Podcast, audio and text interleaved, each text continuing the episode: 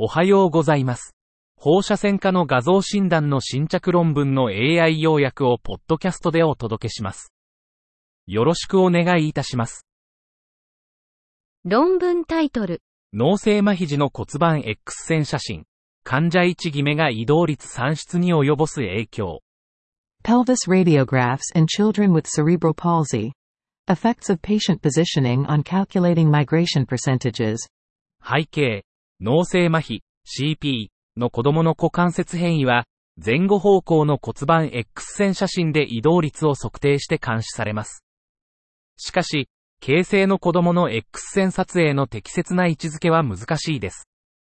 患者の位置づけの機能としての移動率の信頼性と精度は不明です。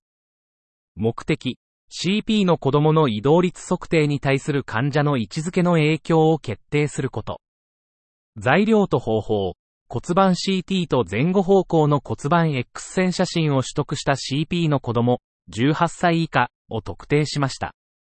それぞれの骨盤 CT からデジタル再構築 X 線写真を生成し、9つの異なる患者の位置をシミュレートしました。2人の放射線科医がシミュレートされた実際の骨盤 X 線写真から移動率を測定しました。結果、私たちは63人の子供、男性イコール41、中央値年齢イコール8歳、範囲イコール4、18歳を研究しました。2人の放射線科医の移動率測定は、すべてのシミュレートされた実際の X 線写真で高く相関していました。結論、測定された移動率の間の信頼性は高いが、患者の位置変化により精度が低下する。論文タイトル、フローリダイレクションエンドルーミナルデバイス、フレット、フローダイバーターによる動脈瘤治療後の長期追跡調査。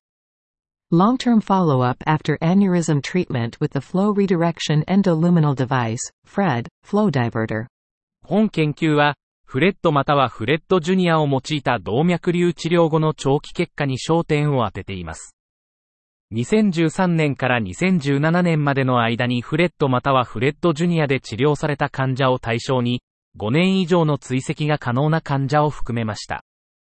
68人の患者が平均57.3ヶ月の長期追跡を受け、44人の患者が平均69.2ヶ月の追跡を受けました。2年後の完全閉塞率は77.4%で、最新の画像結果を考慮に入れると84.9%に増加しました。若年者と枝分かれのない患者が動脈瘤閉塞の予測因子でした。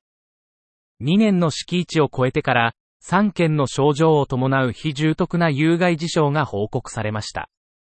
フレットとフレットジュニアは、脳動脈瘤の治療において、高い完全閉塞率と低い遅延性有害事象率を示し、長期的に安全かつ効果的であることが示されました。以上で本日の論文紹介を終わります。